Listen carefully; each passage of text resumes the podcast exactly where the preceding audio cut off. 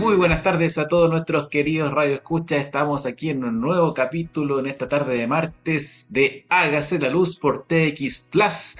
Muy buenas tardes, Danilo, ¿cómo estás? Bien, Sebastián, ¿qué tal? Y, contarles inmediatamente a ti y a toda la gente que nos está escuchando que eh, en este papel que juega Hágase la Luz en el sector de conversar con el sector público, con el sector privado, con los innovadores, eh, hoy día es el turno de la academia y qué mejor, vamos a hablar con una gran eh, académica de la Universidad de Chile, de la Facultad de Ciencias Físicas y Matemáticas, en específico del Departamento de Ingeniería Eléctrica, la doctora Claudia Raman. Eh, tanto de todos los temas que están hoy día un poco gestándose en la academia, ahí les vamos a contar algunas sorpresas en cuanto al papel que ha tenido Claudia en investigaciones en, en importantes para el desarrollo de la planificación y la operación de sistemas, y también que es la directora del CERC, ¿ya? este Centro de Investigación Solar eh, que ya lleva más de una década funcionando acá en nuestro país. Así que los invitamos con mucho, mucho entusiasmo a seguir este capítulo porque va a estar muy, muy, muy bueno con eh, aquí con Sebastián conversando con la doctora Claudia Raman. Pero antes, Sebastián, ¿qué vamos a escuchar?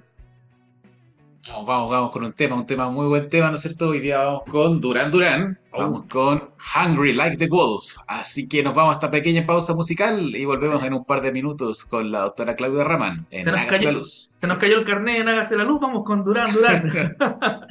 nos vemos.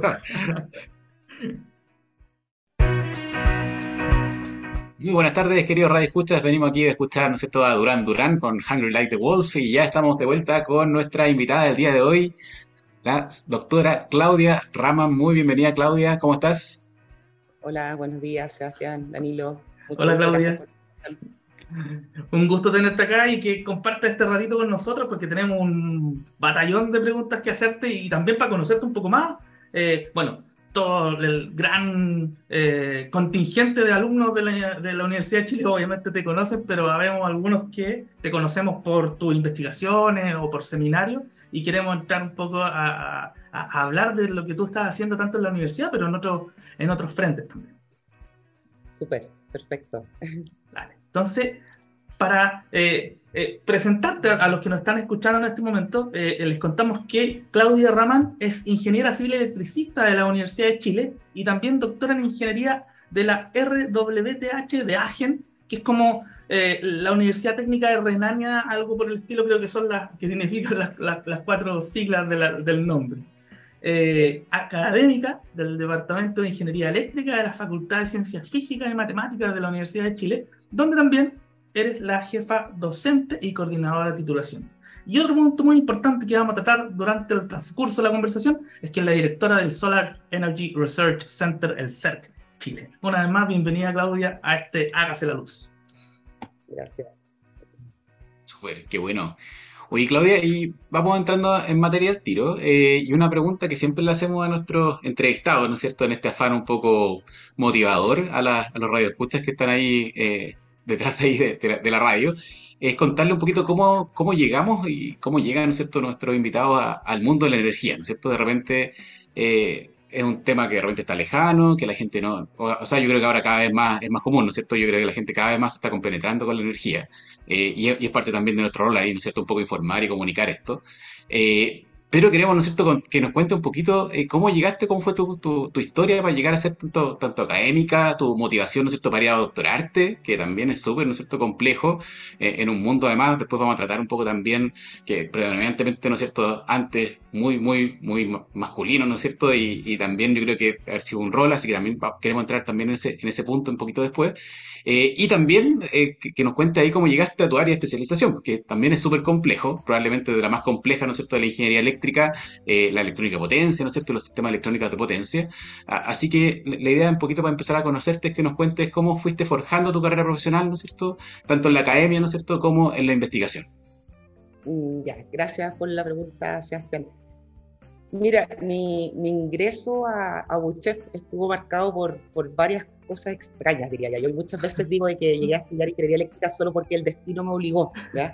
Empezar yo hasta cuarto medio quería estudiar de esto, ¿ya? Ah, Así como... Y en último minuto cambié eh, y entré a UCHEF.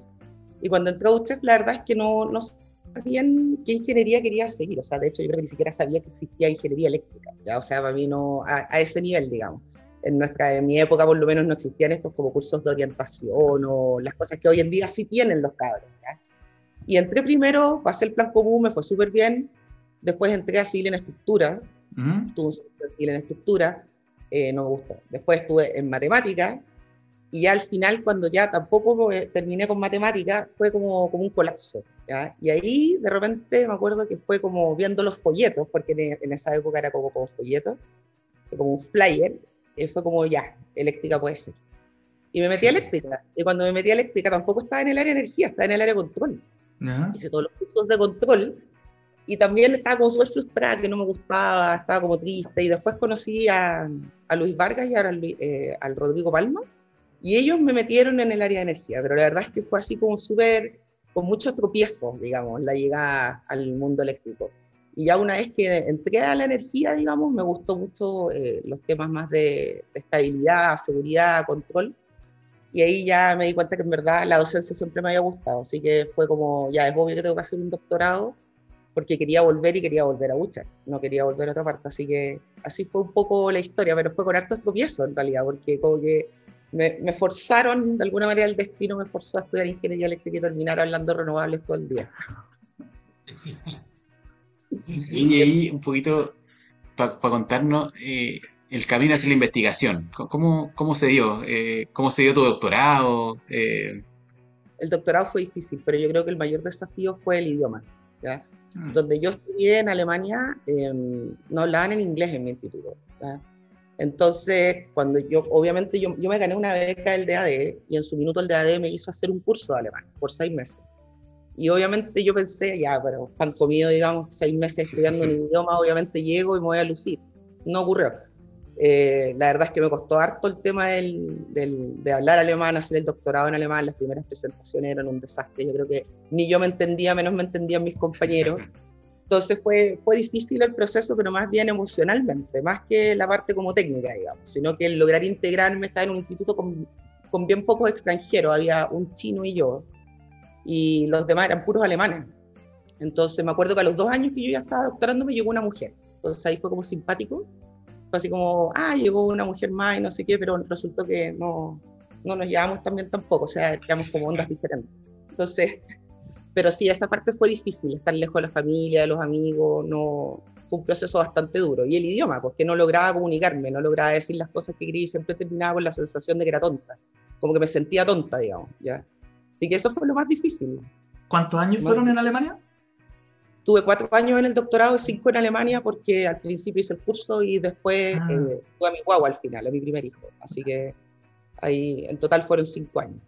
Pero una, una consulta, eh, porque, claro, nosotros estábamos en, no sé, quinto, sexto año de, de, ingeniería eléctrica y tú vas viendo como que se, te estás acercando a la cima y, lo único que querías entrar a la industria, generar un poco, eh, como ya ser independiente quizás, y, tú te vas a una, a, una, a una rama que es seguir, continuando, perseverando, porque eh, con el ánimo de dedicarse a la investigación, también a la docencia, como nos contaste, entonces ese chip eh, es distinto. No sé cómo, cómo si, en qué momento te diste cuenta que tú tenías eh, o querías perseverar en esa carrera que es seguir comunicando contenidos, pero también investigando en, en, desarrollo del sector.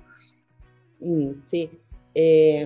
Mira, yo, para mí siempre el tema de la docencia fue, porque en realidad más que la investigación, Danilo, para mí la motivación era ah, la, enseñar, la docencia.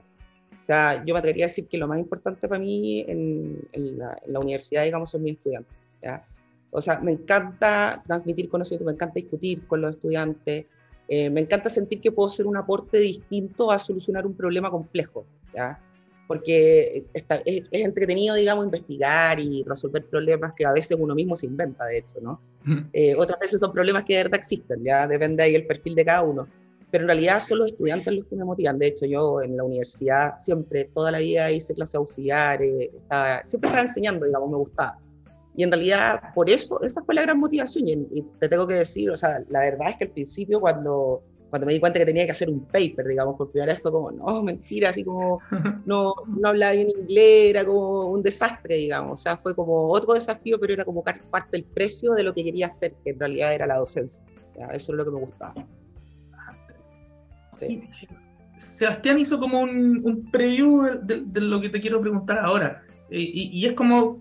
Eh, este sector se podría decir con mucha presencia masculina, eh, y, recientemente, yo creo que unos quizás, no sé, pues cuatro años, un poquito más, diversos programas, tanto público privado, buscan un poco posicionar el papel de la mujer en el sector energético eh, e ir aumentando el, ingreso de mujeres a las carreras ligadas al sector de la energía. Eh, pero no solamente en número, en número como matemático se podría decir, sino también en papeles de, de liderazgo y dirección de equipo.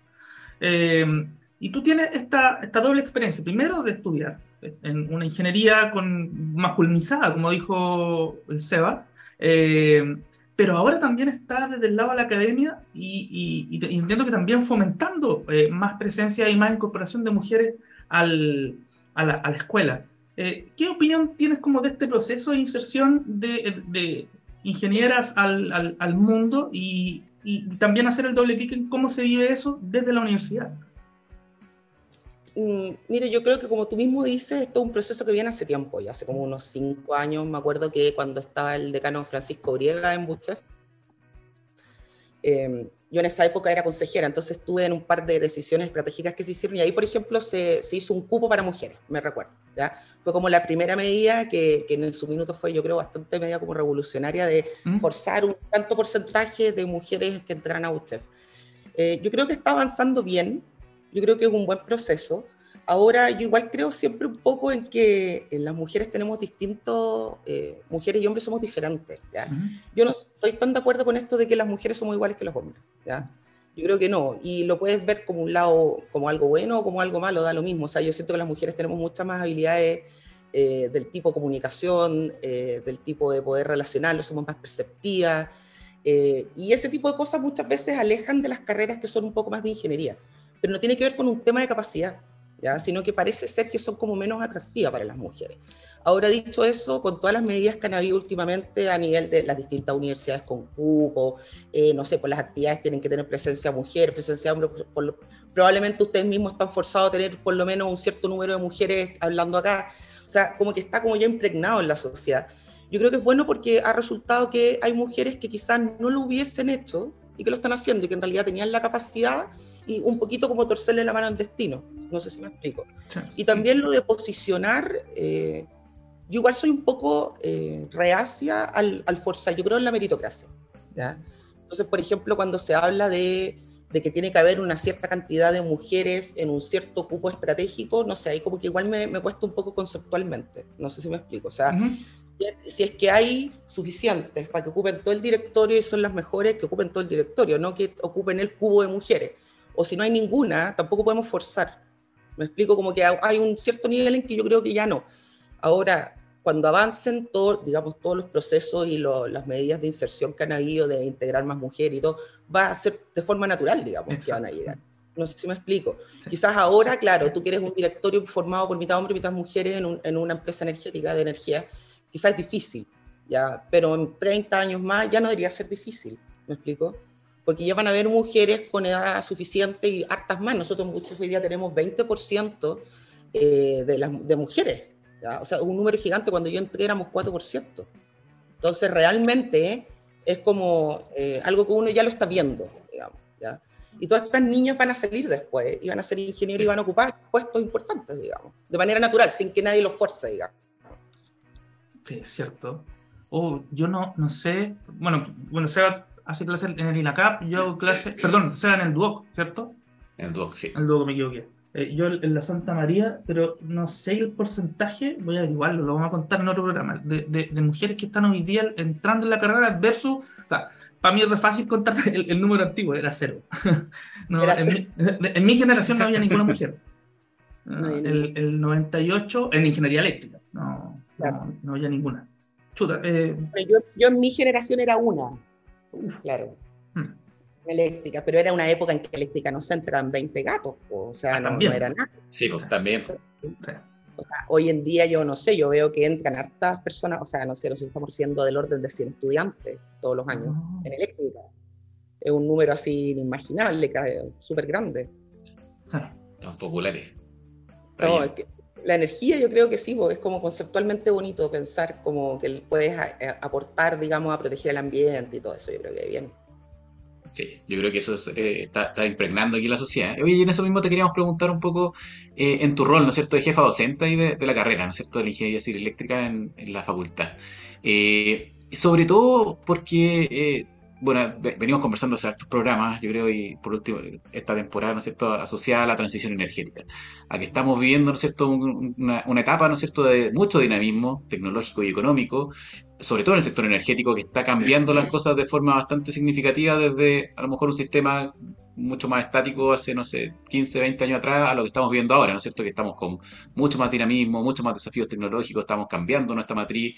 Eh, y ahí la pregunta es, cómo nos estamos preparando y cómo estamos preparando, ¿no es cierto?, a nuestros futuros ingenieros e ingenieras para este nuevo sistema del futuro que muchas veces eh, igual es un poco incierto, ¿no es cierto? De repente uno se prepara para ciertas cosas y, en dos, tres años ya cambia todo y, bueno, hay que adaptarse. Entonces, ¿cómo, la universidad ha ido adaptando ese, ese proceso de formación eh, hacia los nuevos ingenieros e ingenieras?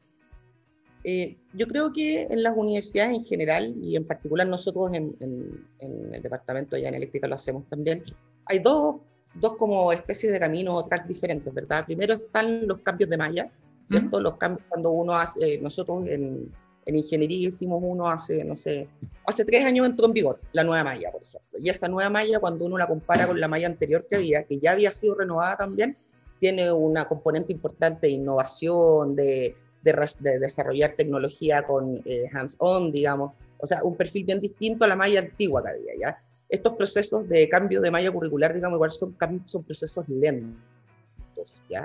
Por lo menos en una universidad estatal como la Chile, con una inercia gigante, son procesos mm. de verdad lentos, que se comunican con todos los estudiantes, participan, pero eh, sirven justamente para hacer un update, ¿verdad? Porque nosotros ahí incorporamos muchas cosas de energías renovables que en la malla anterior no teníamos. Y aparte, el segundo track que tenemos para estar en el fondo formando ingenieros que creemos están preparados para, lo que está pidiendo la industria, es ya dependiendo de cada profesor. Cada profesor, nosotros tenemos, bueno, están los profesores que investigamos, ¿verdad? Y que estamos siempre al tanto de lo que está pasando en el mundo. Y nuestros profesores también, eh, nuestros profesores part-time, que son un apoyo súper importante para nosotros, están donde, donde las papas queman, digamos, no están afuera, ellos saben también, lo ven desde el punto de vista práctico. Entonces, cuando tú juntas estas dos cosas, que son los cambios de malla que ocurren regularmente, unido a los profesores que siempre tenemos, digamos, la libertad de cambiar un poco el programa o incorporar cosas que creemos que hay que incorporar y dejar unas de lado quizás que ya están obsoletas, por decirte. Yo creo que con eso eh, e-, esa es una buena forma, ¿ya? Eh, de mantener en el fondo la educación que tú estás prestando, la formación de tus estudiantes actualizada. Ahora, siempre hay un gap, Siempre si uno pregunta al, al, mundo afuera, digamos, la industria, van a decir, no, pero nos falta esto, eh, nos falta esto otro, y bueno, eh, en comunicación yo creo que funciona también, ¿ya? O sea, nosotros igual escuchamos harto lo que nos dicen la gente afuera, y tratamos siempre de estar incorporándolo, al menos en el área de energía, que es un grupo más chico, digamos. ¿no? Entonces, importante, súper importante, y también participando en seminarios, invitando gente de afuera, eh, haciendo cosas, digamos, que permitan a los estudiantes estar actualizados de lo que se está haciendo. ¿Me explico? Yo, por ejemplo, siempre doy, puntos, por decirte, cuando eh, estoy en un curso y ahí viene un, profesor, digamos, de Canadá, por decirte, y les doy, no sé, 0,2 décimas en el control tanto con tal que vayan. ¿ya? Entonces, los esfuerzo un poquito, pero van y terminan contentos, o la mayoría, creo, por lo menos, no sé. Sirven las dos décimas, dicen al final del curso. Claro, no hay, castigos, si no van, pero hay un premio si van. en general ahí, eh, ¿cómo, ¿cómo, ves tú al, al, ingeniero eléctrico, ¿no es cierto? Al, ingeniero eléctrico chileno, al que a lo mejor que estudió, no sé, hace 10, 15 años atrás. Eh, ¿Tú crees que estamos preparados para este sistema que está cambiando? ¿O, ¿O, de repente tenemos que volver a pasar ahí y actualizarnos todos y volver a pasar por la universidad? Porque yo veo harto que, claro, las cosas cambian, cambian, cambian. Y me, produce de repente cierto que uno va estudiando, ve cosas afuera, pasan muchas cosas, afuera pasan muchas cosas y de repente uno está bastante descontextualizado y uno empieza a hablar de temas más complejos y chuta, seguimos de repente pegados en, un, sistema que que ya no fue. ¿Qué, ¿Qué, percepción tienes tú ahí de...? Eh, yo tengo una muy buena impresión de los ingenieros eléctricos que conozco eh, a nivel, digamos, nacional. Eh, creo que en general, ingeniería eléctrica es y está relacionado un poco como con el perfil del eléctrico. ¿ya? El perfil del eléctrico es como bien como estudioso, como medio mateo. Yo nunca he conocido un eléctrico que no cumpla con ese como estereotipo, digamos. Y yo creo que somos curiosos también. ¿ya? Ahora, obviamente, si uno no se actualiza, no va a estar preparado. O sea, no, no, no es que uno nace preparado, ¿verdad? En el fondo, lo que es cierto que tú dices, Sebastián, es que está todo cambiando tan rápido, tan rápido, que si no te estás actualizando constantemente, en algún punto te hay que quedar, te quedar fuera, digamos. Pero eso le puede pasar a un chileno, le puede pasar, no sé, a un alemán o a un, a un inglés, ¿ya? O sea, hay que estar actualizándose. Hoy en día, la, lo que, si, lo que so, lo que, si hay algo que sobra, es información. O sea, información, todos los que queremos aprender algo nuevo lo podemos hacer. Pero claro, evidentemente no, no te puede dejar el tren, ¿no? Porque ya quedarse como con lo que aprendiste en la universidad nomás para nosotros, no sé, yo que salí el 2005, digamos, ya ya no, o sea, esa cuestión no aplica, ya son como las reglas fundamentales y nada más. Pero yo tengo muy buena impresión de los ingenieros que he conocido en Chile y conozco varios eléctricos chilenos, no solo de la Chile, de, varias universidades, de varias. Así que, no, bien, no, no es como mirarse el ombligo y, y decir, ah, ya sí somos buenos. Pero yo siento que hay un perfil, digamos, bien como de, de querer entender las cosas, interiorizarse. Es un poco lo que yo veo en los eléctricos y que estamos preparados. ¿ya? Ahora hay que invertir a chacho no, del aire vamos a saber cuáles son los desafíos que hay hoy con las características técnicas que tiene hoy nuestro sistema, ¿me explico? Hay que estudiarlo.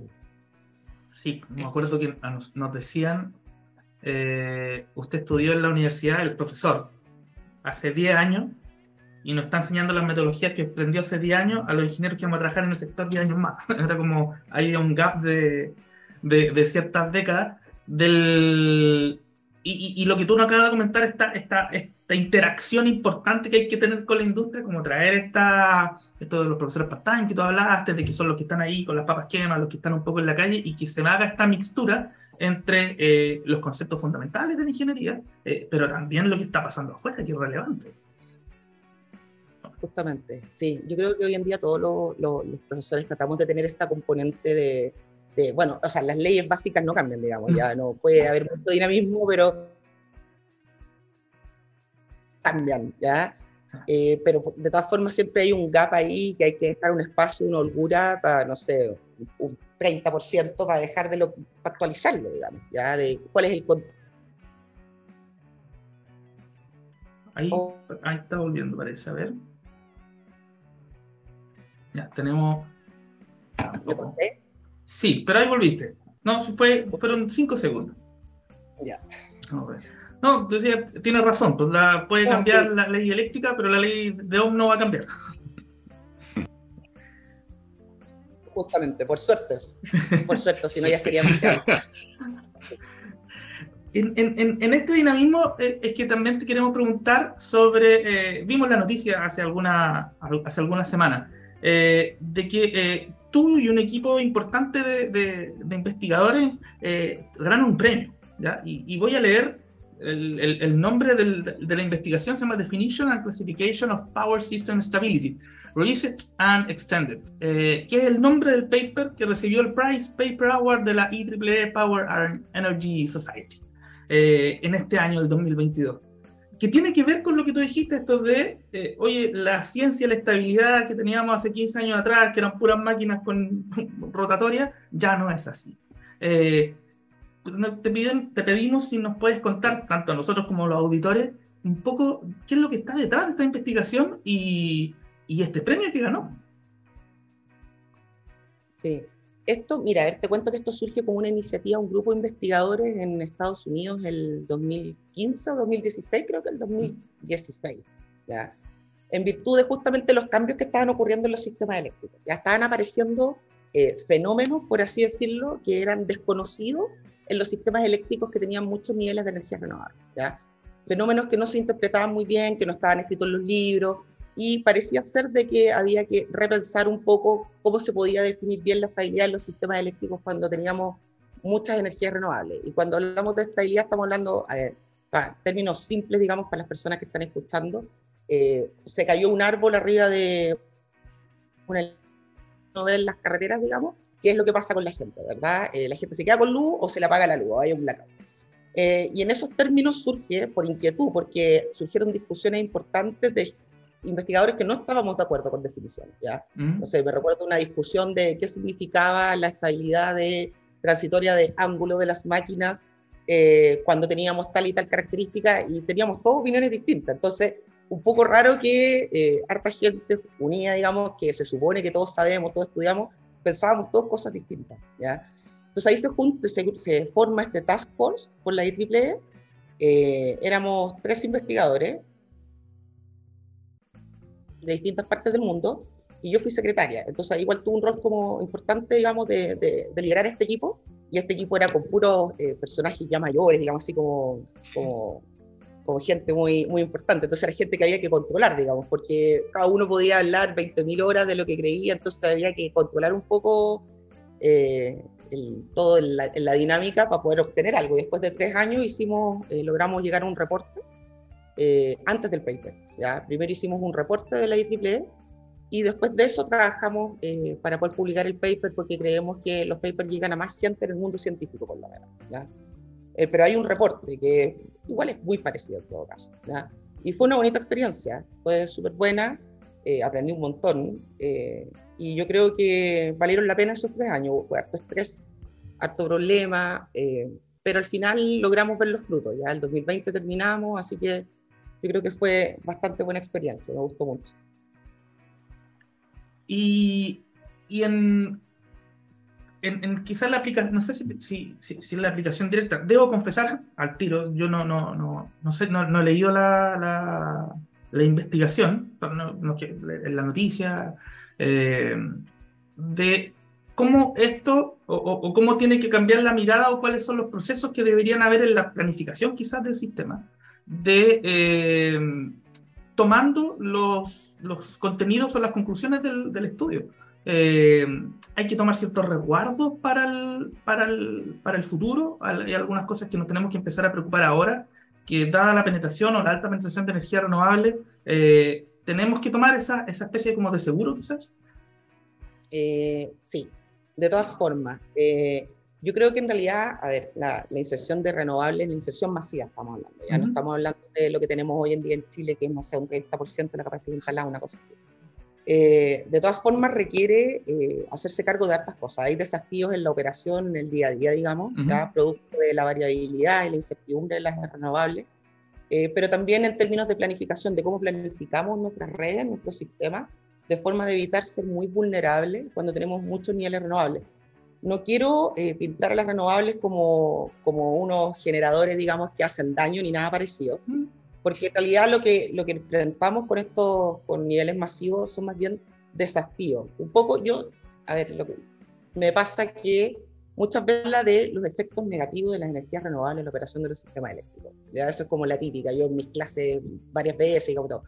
Pero en realidad, más que eso, es que dado cómo tenemos conceptuado, cómo, cómo funcionan los sistemas eléctricos, ya que estaban basados siempre en generadores grandes, girando Evidentemente, cuando empezamos a incorporar nuevos actores distintos que bailan un ritmo, a un ritmo totalmente diferente, van a haber desafíos, ¿ya? Pero si hubiese sido al revés, si hubiésemos partido con puras energías renovables y empezáramos a meter máquinas sincrónicas, también hubiésemos tenido desafíos. El tema es que hay, lo que hay que hacer es que hay que pensar las soluciones y tratar de cambiar un poco el paradigma, porque obviamente es mucho más cómodo quedar como estamos. O sea, no tenemos que cambiar nada, no tenemos que repensar nada, simplemente seguimos con máquinas sincrónicas. Pero si queremos dar un paso, efectivamente hay varias cosas en términos de seguridad, ¿ya? en términos de planificación y la operación misma que tienen que ser resueltas, ¿ya? antes de, por ejemplo, aspirar a tener, no sé, 80% de energía renovable. ¿ya?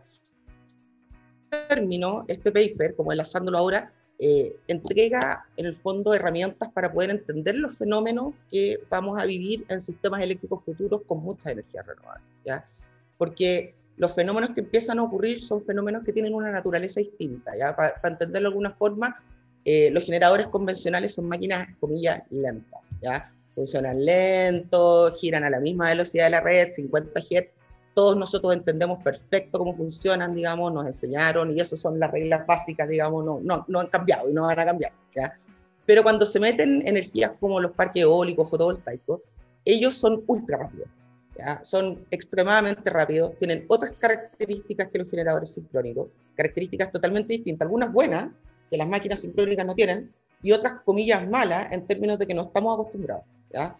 Entonces, en ese sentido, hay que adaptarse si queremos vivir con estos actores nuevos que tienen características totalmente distintas y cuyo comportamiento ya no es tan intuitivo como una máquina sincrónica. ¿ya? Las máquinas sincrónicas son, entre comillas, intuitivas porque es energía cinética. ¿ya? Los, las energías renovables no. ¿ya? No hay cosas intuitivas con las renovables, porque básicamente es todo a través de un sistema de control. No, no hay una ley física natural, digamos, que te permita entender la está transmitiendo de aquí para allá. No, no es tan fácil, en mm. términos dinámicos me refiero. ¿ya? Y esas son las herramientas que entrega este trabajo de investigación, básicamente entender los nuevos fenómenos que surgen para que no ocurra de que hay gente que está por acá llamándole de una forma, por allá otro, porque ya han aparecido problemas como los que nosotros reportamos en este documento. Claudio, un, último punto bien breve, eh, porque, claro, aquí hay un desarrollo de investigación de un equipo importante internacional multidisciplinario, eh, que nos va a dictar esta, esta regla o consejo para la planificación de los sistemas y planificación operación de los sistemas del futuro. Pero, eh, ¿qué, ¿qué hacemos con este mensaje? ¿A quién se lo tenemos que llevar? Porque los tomadores de decisión, que hoy día son las empresas privadas y también la planificación centralizada, por ejemplo, la transmisión, en manos del, del, Ministerio de Energía y de la Comisión Nacional de Energía, como que de repente a lo mejor están con oreja en otros temas que da regulatorio, que la suficiencia y otras cosas, como le pagamos a esto otro, eh, pero no nos vaya a pasar, quizás la alegoría es mala, eh, pero como el cambio climático que empezamos a avisar hoy día de este problema, y en cuatro o cinco años más, cuando tengamos esta penetración importante, eh, no tengamos que decir, oye, lo dijimos, el 2020. No. Sí, es cierto. Bueno, yo creo que ahí tú, Danilo, apuntas a un, a un tema que yo muchas veces veo con, eh, con un poco de problema en Chile, que es la relación que existe entre lo que es la academia y, y el mundo, digamos, del sector público o privado. ¿Ya? Yo creo que en Chile eso es un dolor, digamos, una herida abierta que siempre existe. No sé si es un tema cultural, no sé si es un tema de falta de recursos, no sé si falta visión, no tengo idea, pero es un problema de todas las partes, digamos, no solamente porque uno siempre le echa la culpa, o yo escucho mucho, no, es que la industria en Chile no quiere hacer nada con la academia, pero a veces también es al revés, ¿ya? o sea, como que nos cuesta muchas veces comunicarnos, tenemos actores que son súper participativos, yo tengo relación muy buena con mucha gente del sector, pero cuesta tener una fuerza más grande, a diferencia de otras partes, ¿ya? Por ejemplo, yo que estuve en Alemania cinco años, allá la relación es una cuestión así como padre y un hijo, digamos, o sea, en la universidad no se resuelven problemas que no estén teniendo ellos o que estén visualizando en la industria. O sea, para mi profesor en mi instituto donde yo hice el doctorado no tenía sentido resolver un problema que no, se, que no existe. ¿Me entendés? O sea, en el fondo un problema que tú te estás imaginando 100 años más, no, esa cuestión no hay cabida. Tenía que ser que llega, pero allá llega la industria con los problemas. ¿Ya? Llegan y te dicen, mira, tenemos este problema y son, la mayoría de las veces son problemas súper interesantes. Aquí en Chile creo que nos falta dar un pasito un poco más eh, igual cada vez hay más, uno ve seminarios que están, no sé, por, respaldados por el ministerio o por algunas empresas eléctricas, pero de todas formas, eh, sí, pues habría que, en este caso, lo natural sería que de alguna manera de la academia se difundiera esto, ¿verdad? Y, y bueno, claro, eso no, no, lo hemos hecho. ¿eh? Entonces ahí también uno dice, hay un problema de parte uno, ¿verdad? Entonces, sí, la verdad es que no tengo solución a eso, ¿ah? pero efectivamente uno debería tomar este documento y especialmente en el caso chileno, que yo lo veo como un caso bien crítico, ¿ya? por las características técnicas que tiene el sistema, eh, realmente los warnings que hay en términos de qué es lo que puede pasar si seguimos como estamos, porque hoy en día no solamente tenemos 30% de generación renovable en el país, sino que la tenemos súper concentrada en la zona norte. Y eso hace que sea mucho más peligroso desde el punto de vista de seguridad. Y la solución no es empezar a forzar que se mantengan centrales carboneras, porque yo he escuchado de cosas del estilo, no, hay que dejar estas carboneras porque si no vamos a tener problemas inercia. Esa cuestión, esas son cosas que no son ciertas. ¿ya? O vamos a tener que hacer esto porque no tenemos otra solución. Está lleno de soluciones, lo que pasa es que hay que querer innovar, ¿ya? Entonces, pero en Chile es un país que deberíamos de todas formas tomarnos en serio las cosas que, estamos, que se están viendo en el mundo, digamos, también, que hay países que ya lo han experimentado, porque de verdad en Chile la situación es súper delicada en el norte. ¿ya? O sea, está, si juntan lo que es descarbonización con la concentración masiva de paneles fotovoltaicos en el norte, que es donde hay puras centrales carboneras, al final tú te estarías quedando con todo el sistema interconectado norte grande antiguo, con puros convertidores.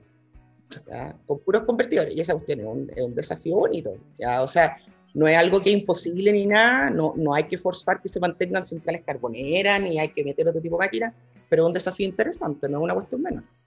Oye, Sebastián, cuando hagamos la publicidad del capítulo, vamos a etiquetar a unas autoridades por ahí para que le pongan ojo a la conversación. De hecho, yo, eh, casi me agarraste la pregunta, Nilo. Yo lo, mismo le iba a preguntar a la Claudia, que ¿cómo veía a los actores de la industria? Eh, hablemos de, los que, del coordinador, hablemos de la, de la comisión de repente, eh, ¿cómo se involucran en estos temas? Y si tú lo has visto, ¿no es cierto? O sea, yo trabajé en el coordinador, ¿cierto? Yo, yo sé que ellos también estudian harto, ¿no es cierto? Son bien ahí clever respecto a, lo que están haciendo. no, no, pongo en duda su, su calidad técnica. Pero de repente, eh, yo creo que hay, harto mito también, como uno está hablando, ¿no es cierto? Hay hartas cosas que uno supone que van a pasar eh, y que uno habla de repente desde, voy a hablar, ¿no es cierto?, un poco más colgado desde la cachativa, uno dice, no, yo creo que va a pasar esto, eh, pero en realidad a veces los estudios y los mismos estudios que uno desarrolla, ¿cierto? No, no, tienen todos estos conceptos de innovación, de calidad. ¿Cómo, cómo, cómo, ves tú ahí a, a, estos actores, ¿no es cierto?, que son súper claves en la toma de decisiones respecto a este futuro un poco más, mucho más dinámico. Sí, eh, Mira, yo creo que hace, no sé, 10 años eran actores más bien pasivos, eh, pero yo siento que hoy en día eh, cada vez más se tratan de incorporar. Yo, por ejemplo, tengo buenos ejemplos de proyectos de innovación que hemos hecho con el coordinador. ¿Ya? O sea, están siempre dispuestos a participar, a ayudar, a poner horas HH, digamos. Ellos también ven en la innovación una solución, digamos, ¿ya? a los problemas que ellos claramente saben que eventualmente van a tener. ¿ya?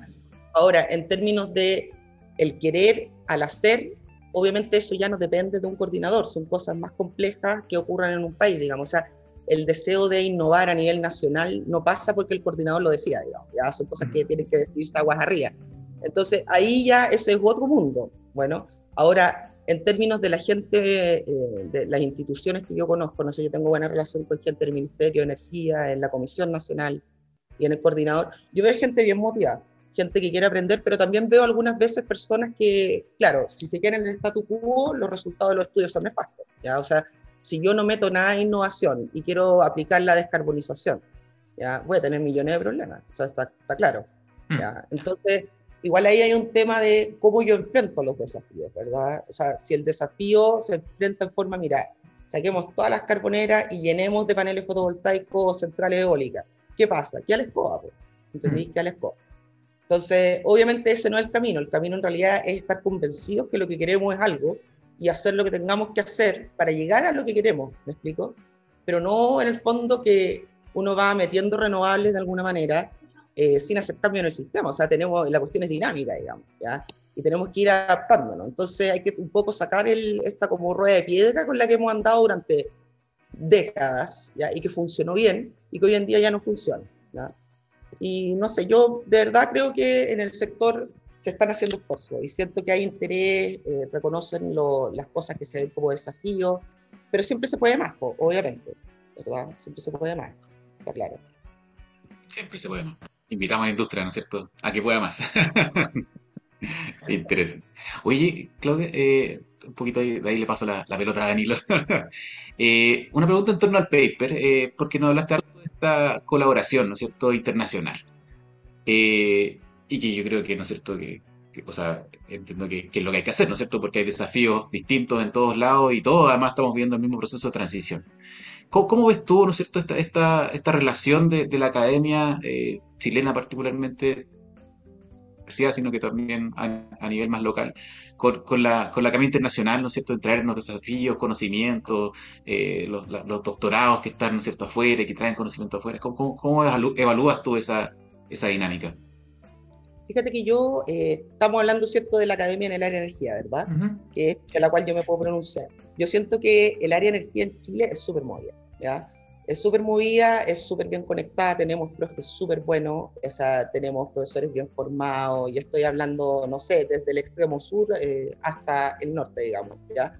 Eh, cada vez más las universidades están exigiendo a los profesores que tengan doctorado, ¿verdad?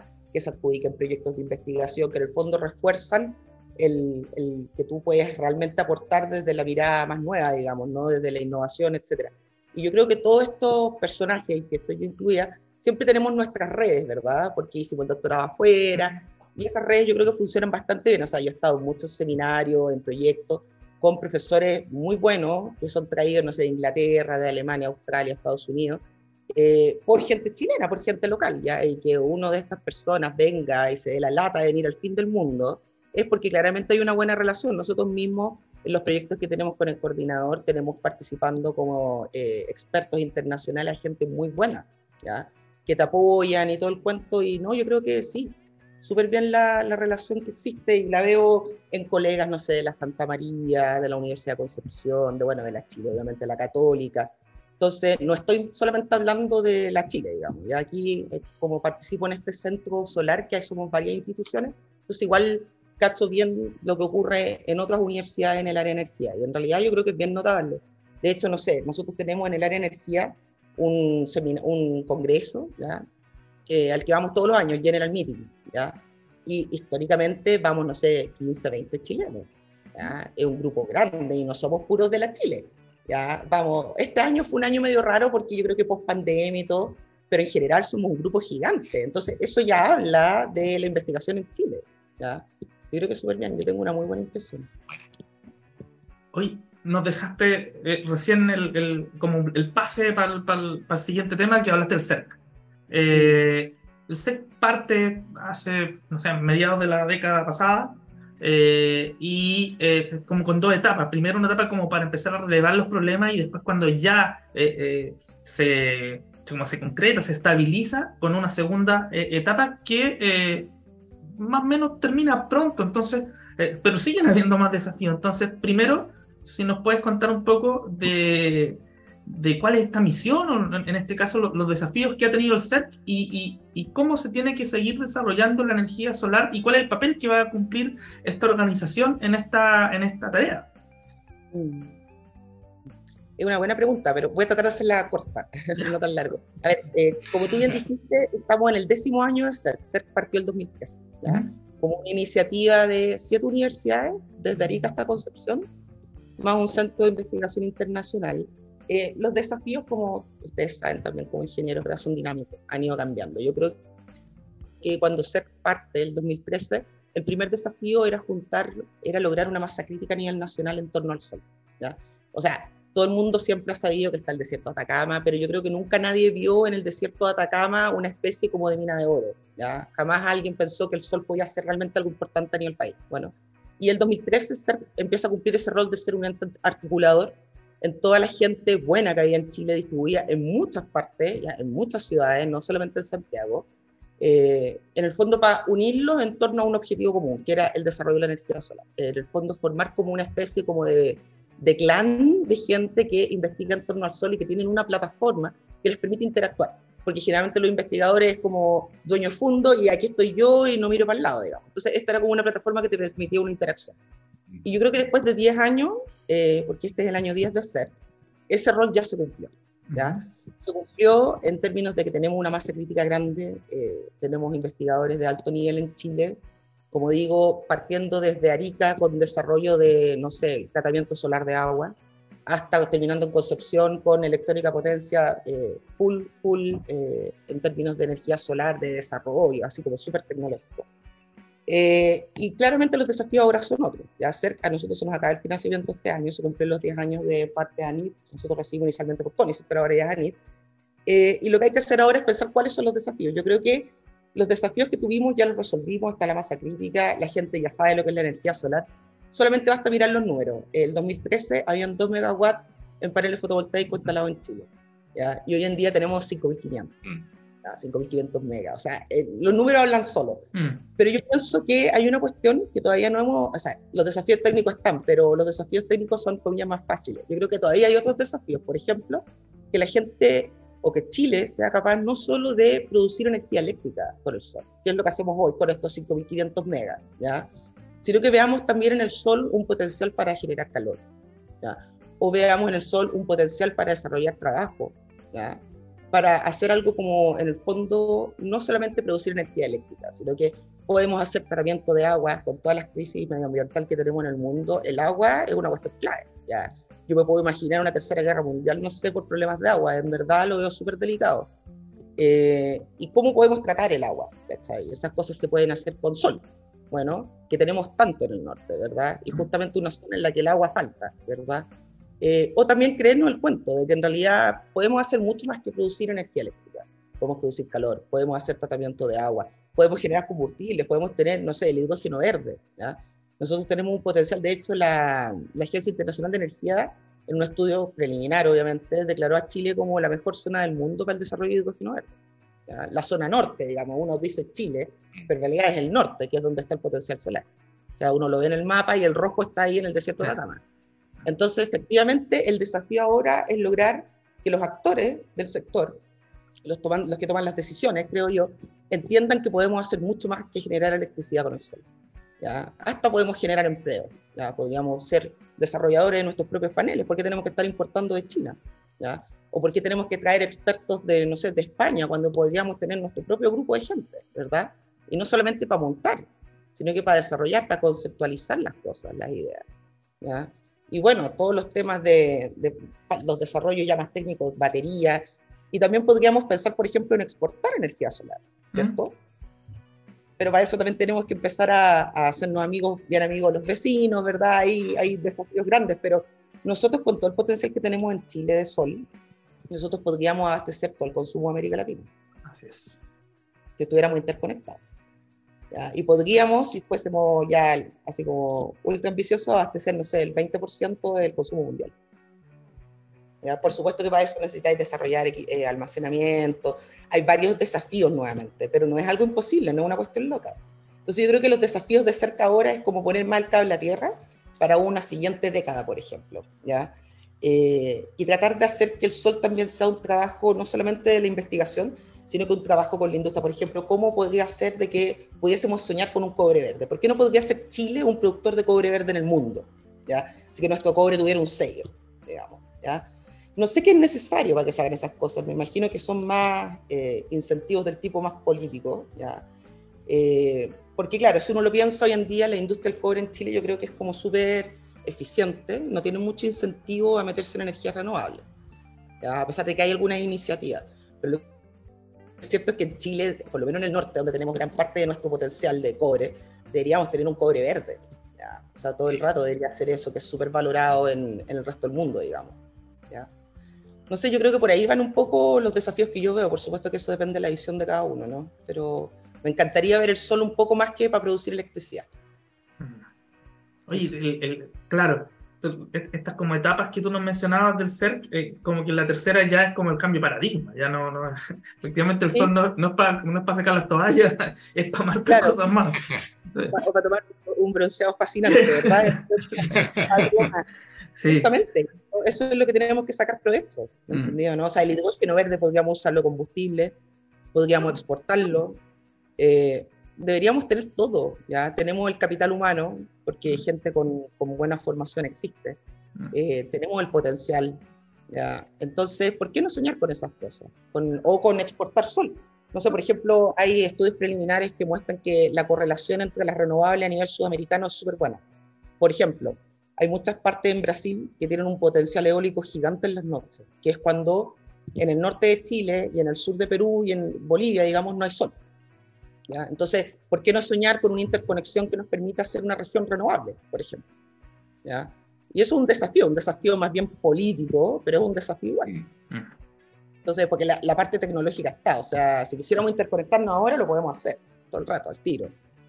¿ya? Pero son otros desafíos. Yo creo que esa es como un poco la etapa de ser, como se tiene que tener una mirada no tan de full de investigación, sino un poco más escuchar lo que se requiere en la industria y ver qué soluciones podrían haber más de una mirada del sol. Eso. Wow. Tremendo desafío. Ojalá que no funcione. Tremendo desafío.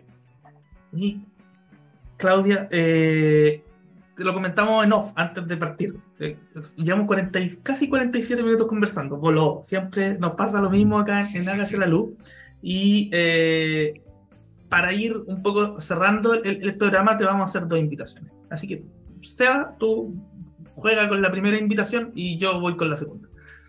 Perfecto. Oye, muchas gracias Claudio por la entrevista, muy entretenida, se pasó volando el tiempo. Y te queremos invitar, ¿no es cierto?, a este minuto de confianza, que nosotros en el programa le denominamos Hacer la Luz, donde nos puede entregar un, último mensaje, ¿no es cierto?, con el que te quieras ahí esta es para el clip, ¿no es cierto? Que sale ahí en el LinkedIn en todos lados, así que te entregamos ahí este minuto de confianza que nos quiera entregar alguna. Minuto de confianza, ya, pero ¿qué? ¿Que tiene que ser un mensaje de qué estilo? Ya no me gusta decir.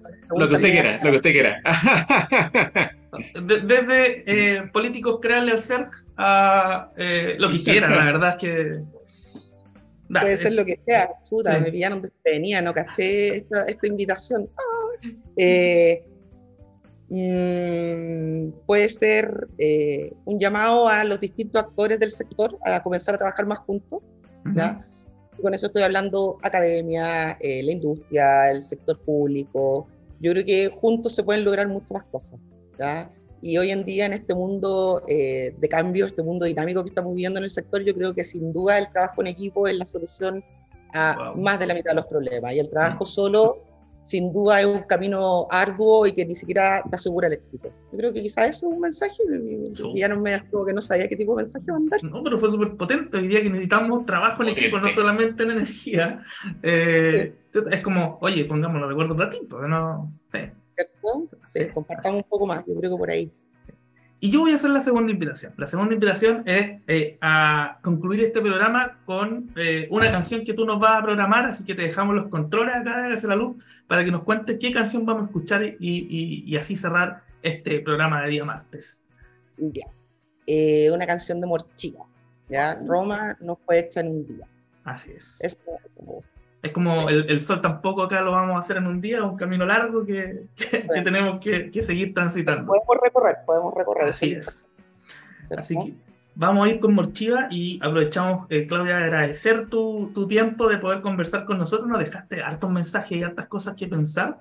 Eh, y vamos a cumplir con la misión de etiquetar a varios ahí para que vean este programa y escuchen eh, lo que nos acabas de contar, porque fue muy, muy, muy interesante.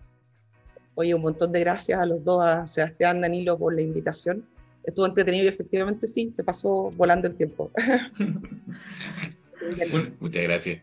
Un abrazo, Claudia. Y, nosotros, acá en la Casa de la Luz, nos vemos el próximo martes. Así que eh, quédense en sintonía de TX Plus y ya nosotros tendremos otro gran o una gran invitada, tal como el día de hoy, con Claudia, la doctora Claudia Raman. Claudia, un abrazo y muchas gracias por estar acá en la Casa de la Luz. Chao, gracias. Chao. Chao, chao. Chao.